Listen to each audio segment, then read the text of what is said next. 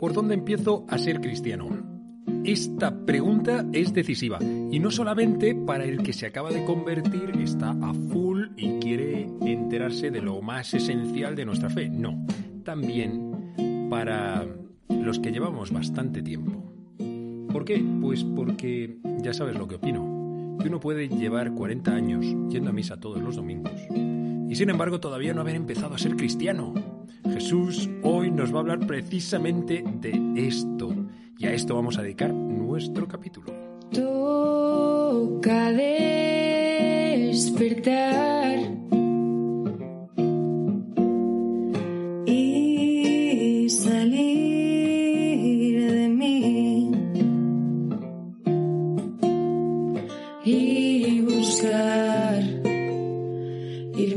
Muy buenos días, yo soy el Padre Joaquín y esto es Al Lío, un podcast para gente despierta, que quiere crecer, en el que te hablo de temas de fe, espiritualidad y estilo de vida. Bienvenido, bienvenida, estamos en familia.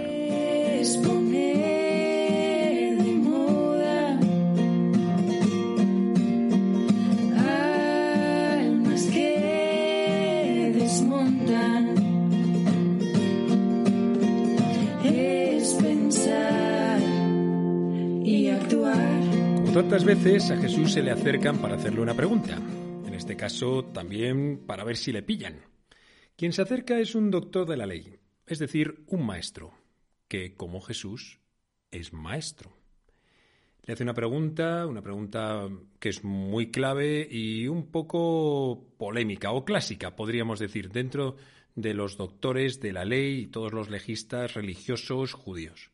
¿Cuál es el mandamiento principal de todos los de la ley? Jesús le responde. Es curioso porque aquel hombre estaba preguntando, y era maestro, Jesús también era maestro, pero había una diferencia. Jesús era maestro quizá por la vida y el otro por los libros. Es decir, que la sabiduría que tenía el doctor de la ley este era por simplemente por ser un erudito. Se sabía de memoria todos los mandamientos. Era un tío que controlaba muchísimo y seguro que era supercumplidor. Sin embargo, Jesús se diferencia de él porque el cumplimiento que tiene es vital. Él lo hace desde el corazón. Por eso la respuesta le sale tan rápida. Y es que hay un conocimiento que es vivencial, es sapiencial, no es ideológico y no está marcado por un prejuicio, por lo que antes yo he preconcebido, he aprendido, he creído, sino que deduce de lo que está viviendo. Y Jesús da una respuesta desde esto. Como te decía, para los judíos tradicionales no era muy fácil responder a esta pregunta sobre cuál era el mandamiento principal. Para que te hagas una idea, los fariseos tenían 613 leyes. 365, una por cada día del año, era, eran leyes negativas, o sea, cosas que no se podían hacer. Y 248 leyes eran positivas, cosas que había que hacer. Entre ellos sí es verdad que había una corriente fuerte que decía que si había un mandamiento principal de todos, pues tendría que ser el único mandamiento que Dios cumplió. Dios mandó que se descansase en sábado y él mismo, el séptimo día, dice el relato mm, del Génesis, descansó. Entonces el descanso del sábado era lo más importante que un judío tenía que hacer. Y encima Jesús se lo saltaba a la torera. bueno, digamos que lo relativizaba, ¿no? Él decía que el sábado estaba hecho para el hombre y no el hombre para el sábado.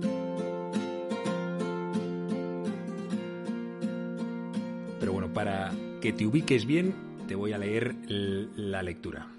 Al lío. Estamos en Mateo 22, versículo 34 al 40. En aquel tiempo, los fariseos, al oír que Jesús había hecho callar a los saduceos, se reunieron en un lugar y uno de ellos, un doctor de la ley, le preguntó para ponerlo a prueba. Maestro, ¿cuál es el mandamiento principal de la ley?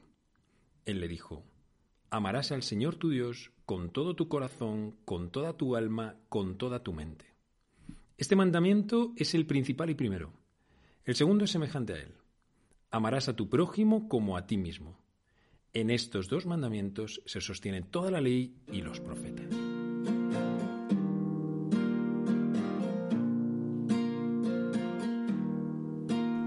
A nosotros nos suena bastante conocido, porque de hecho es como los dos mandamientos principales, ¿verdad? Lo sabes y seguramente lo hayas escuchado mil veces. Pero sí que tiene un poco de novedad para aquel judío.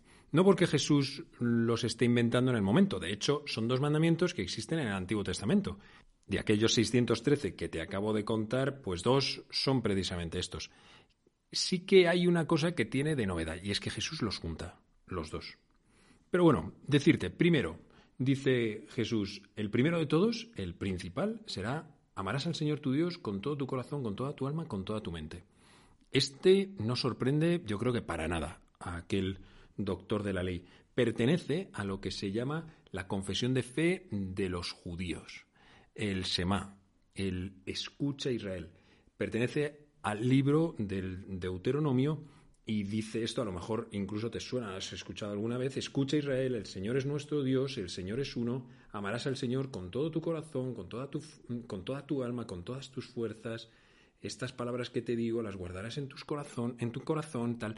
Bueno, es, es un poco más largo, pero tiene mucha fuerza y para un judío habría sido normal esa respuesta. Pero es que Jesús añade un bonus, que no se lo había pedido el otro.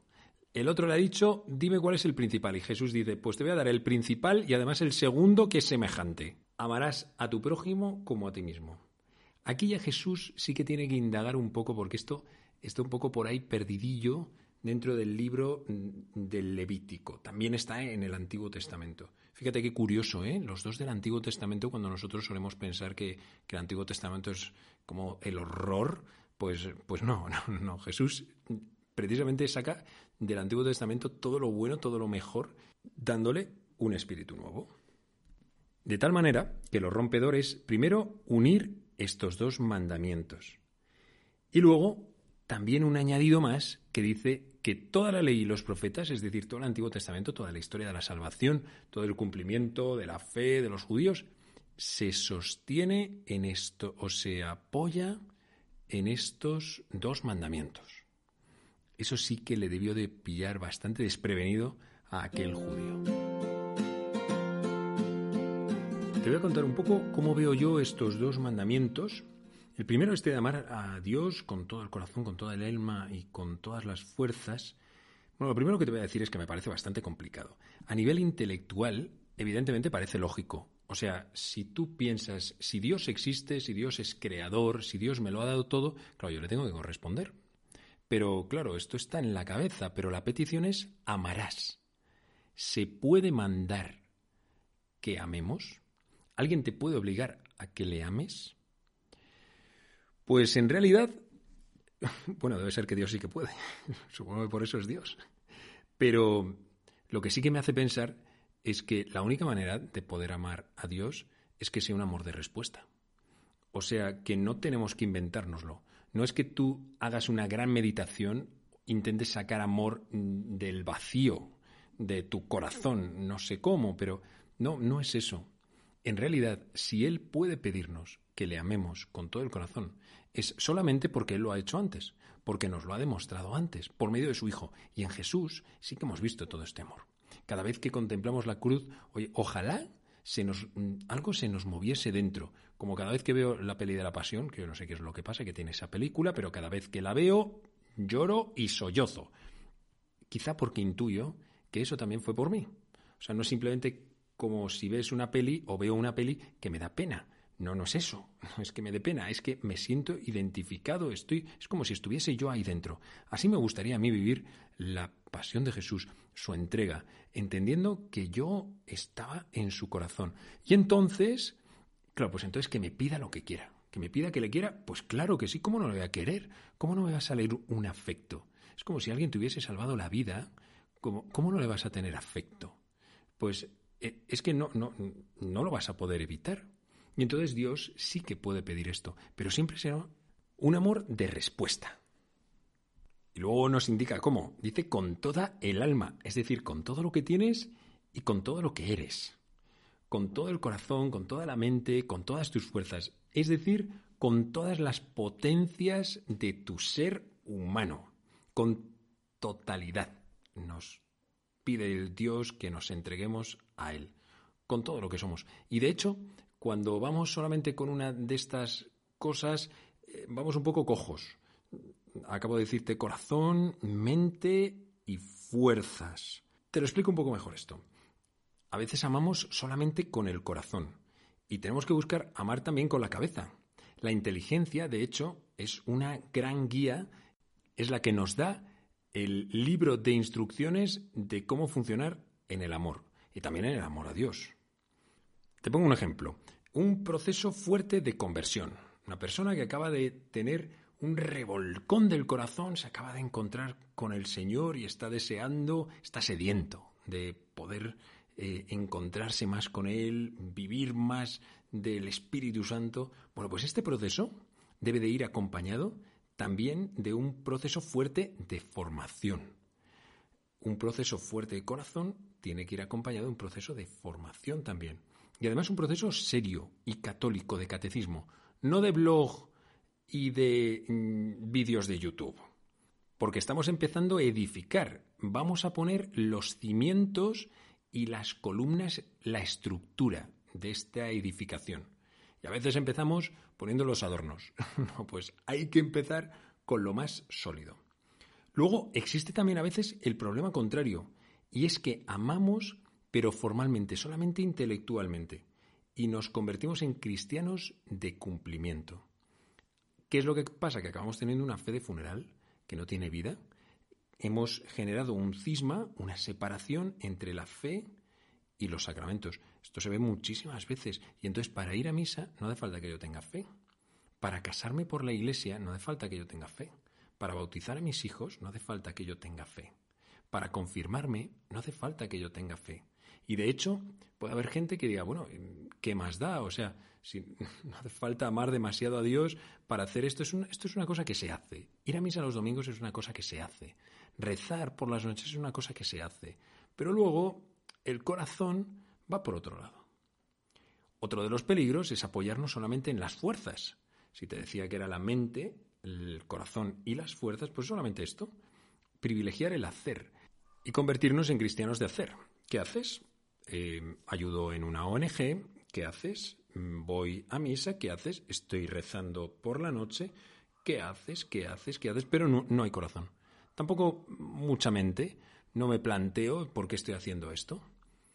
Si Dios quiere que nos metamos de lleno dentro de una vida de fe, entonces tiene que ser una vida. Y en una vida que hay, hay corazón, hay cabeza y hay fuerzas, hay acción.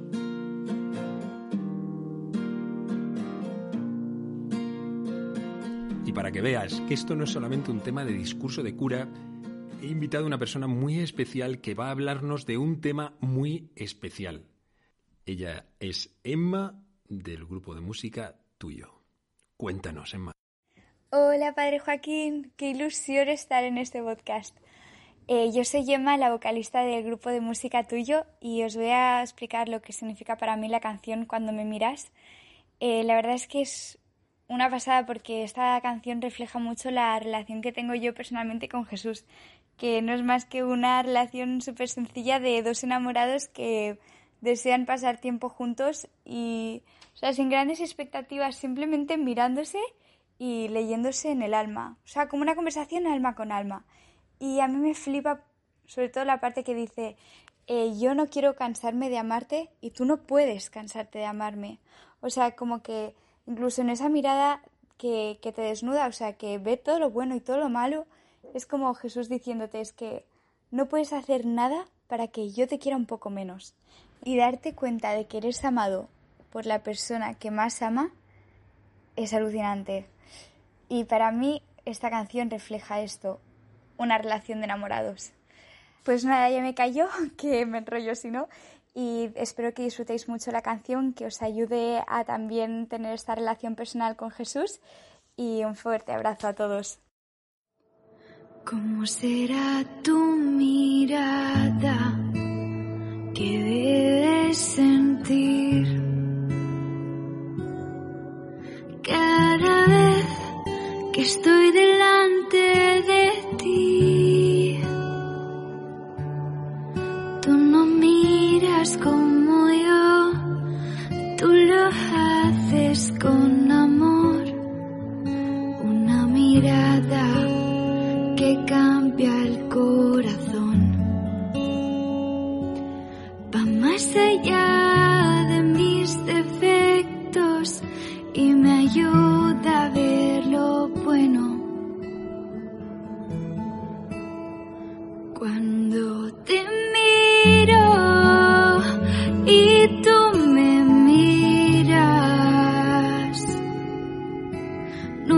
quiero cansarme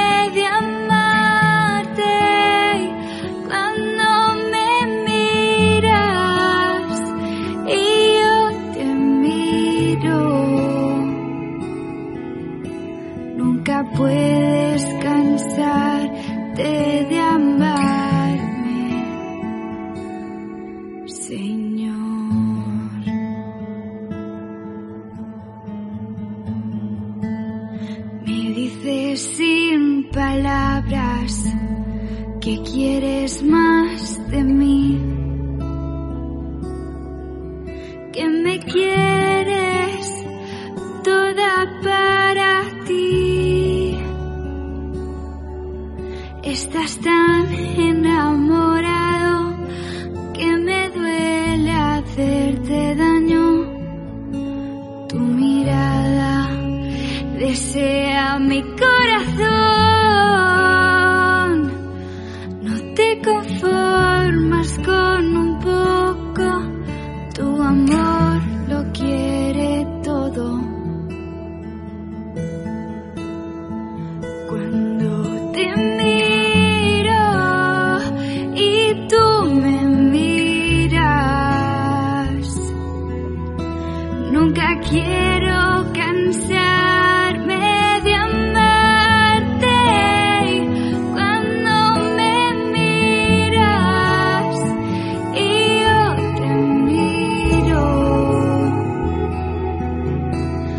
nunca puedes cansarte de amarme,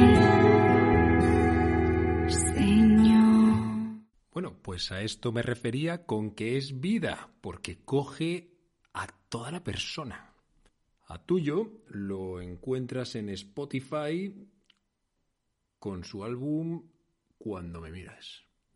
Y en Instagram lo tienes como tuyo música. Son la bomba y estoy súper agradecido a todos ellos por haberme pasado tres temillas de su primer álbum y que ya os he compartido en capitulillos anteriores. Siguiendo con la respuesta de Jesús, quiere ir con el segundo mandamiento más allá.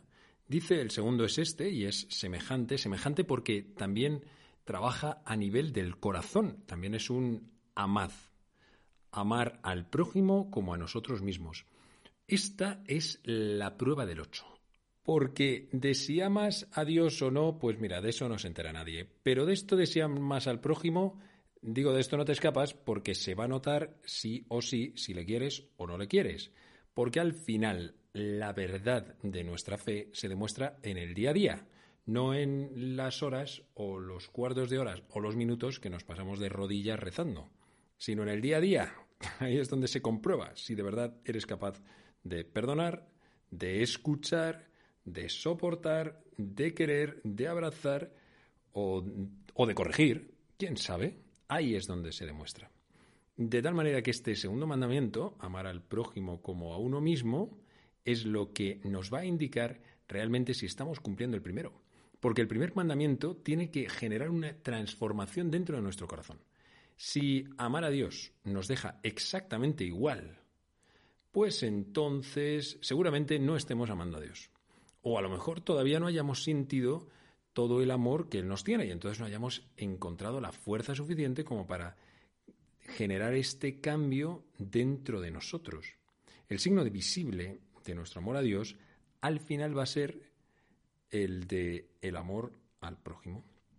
Podríamos decir que no es posible amar a Dios si este amor no es transformativo de nuestro propio corazón. Si él no se transforma y no lleva y no nos lleva a amar a otros. Cuando estaba preparando esto, se me ha venido a la cabeza un ejemplo que, de algo que a mí me ha ocurrido en tiempos. Ahora mismo no, gracias a Dios, pero me ocurría. Cuando estaba eh, rezando en alguna capilla, pienso por ejemplo en la capilla del seminario, estaba yo ahí súper concentrado, el corazón superpuesto en Dios, y alguien en algún momento venía a decirme alguna cosa.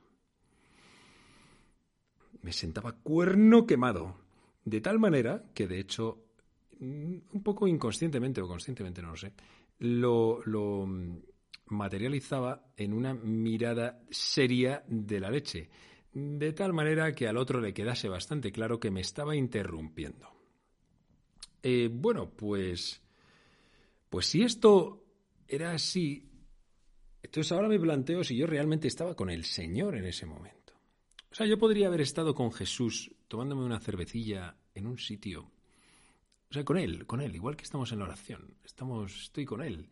De repente llega otra persona y, miro con cara de asco a la otra persona porque me está interrumpiendo mi momento de estar con Jesús.